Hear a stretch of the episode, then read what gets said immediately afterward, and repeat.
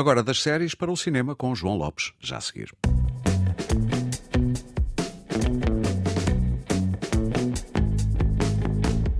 E vamos falar de filmes, como sempre acontece aqui no Destacável, com João Lopes. João, muito bom dia.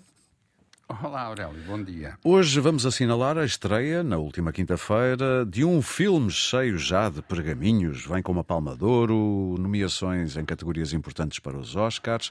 E eu vou dizer o nome em francês: Anatomie d'une chute. Uh... Muito bem. da Justine Triet. Foi assim que eu percebi ah. que se diz.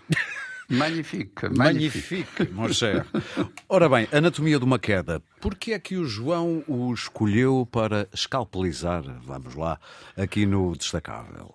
Ah, Aurélio, vale a pena lembrar que este filme foi, para mim, e creio que posso dizer para, para muitas pessoas, eh, uma bela surpresa no Festival de Cannes e uh, convenhamos que uh, a secção competitiva do ano passado foi tão forte que não era óbvio que fosse a Palmador. Basta lembrar que nessa secção estavam filmes como A Zona de Interesse, de Jonathan Glazer, ou Os Dias Perfeitos, de, de Wim Wenders, isto para citar títulos que já chegaram também às salas portuguesas. Uhum.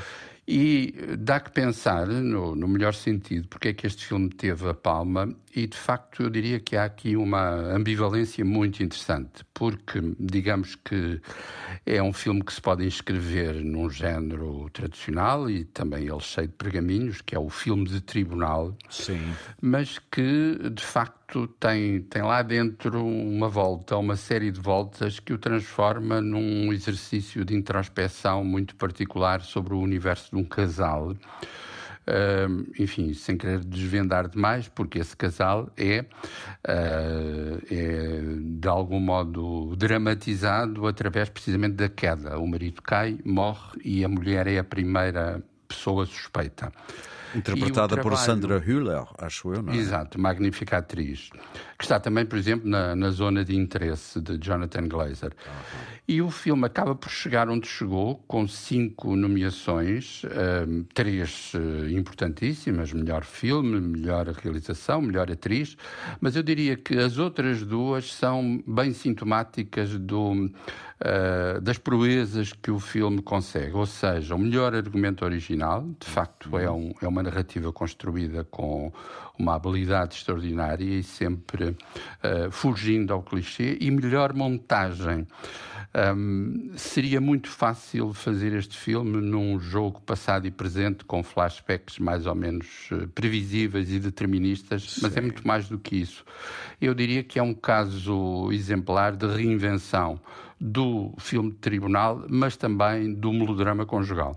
Ou seja, um Perry Mason olharia para isto e ficaria invejoso, digo eu. É uma boa comparação, é verdade. Sim. Aliás, essa tradição é riquíssima. Podemos pensar no caso Paradine de Alfred Hitchcock, Sim. na Anatomia de um Crime de Otto Preminger, enfim.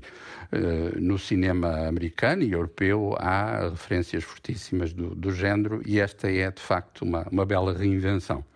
Acha que é possível haver eh, surpresas nos Oscars? Sinceramente, tenho, tenho dúvidas. A concorrência é tão forte. Um, e com armas e poderosas, filmes, não é? É, é. Uh, há filmes que têm conseguido uh, arrebatar muitos prémios decisivos um, noutras, uh, perante outras entidades. É certo que vamos começar a perceber melhor o que é que poderá acontecer quando começarem a, a ser atribuídos filmes de alguns dos, dos sindicatos uh, americanos, nomeadamente de, de realizadores. Sim, eu não uh, sei enfim... se toda a gente sabe, mas na volta vale a pena explicar como é que as votações são feitas. Não é toda a gente a votar em todas as categorias. Sim, exato. Uh, uh, sendo que, para todos os efeitos, o, o Oscar principal, como é óbvio, claro, o claro. melhor filme. Agora, é, é isso, ora, é importante sublinhar isso. Os Oscars são uma consagração dos próprios pares, não é? Uhum. E escusado será dizer que cada setor profissional tem um, uma palavra decisiva a, a dizer no, nos Oscars da respectiva categoria. Uh, do meu ponto de vista, eu uh, tenho que reconhecer que falho quase sempre quando começo a especular nestas coisas, mas acho que o filme. Por isso é que eu algo... fiz a pergunta cautelosamente. Acha Exato. que poderá haver?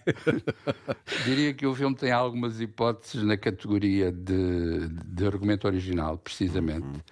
E, mas eu engano-me sempre. Aqui há uns 30 anos, quando estreou um, um filmezinho uh, particularmente brilhante chamado O Silêncio dos Inocentes, Sim. Eu, eu dizia, armado em profeta, isto é impossível ganhar o que quer que seja. Ganhou e foi o último até agora, Aurélio. Foi o último, ainda ninguém conseguiu oh, repetir essa proeza. Não... Os cinco Oscars mágicos. Muito bem, para não sentir sozinho, e vamos embora logo a seguir, para eu tapar a cara de vergonha, quando eu tive a mania, que era crítico de música, muito nos anos 80, era um jovem, uh, calhou-me o primeiro disco da Madonna, que tinha o Holiday, e eu disse: Não, não acho que isto vá ter futuro. Sentenciei eu nas páginas do 1 de janeiro. E depois foi o que se viu. João, muito obrigado. Bom fim de semana. Está perdoado. Está perdoado, Aurélio. Até para a semana. Muito obrigado. Bom fim de semana. Bom fim de semana.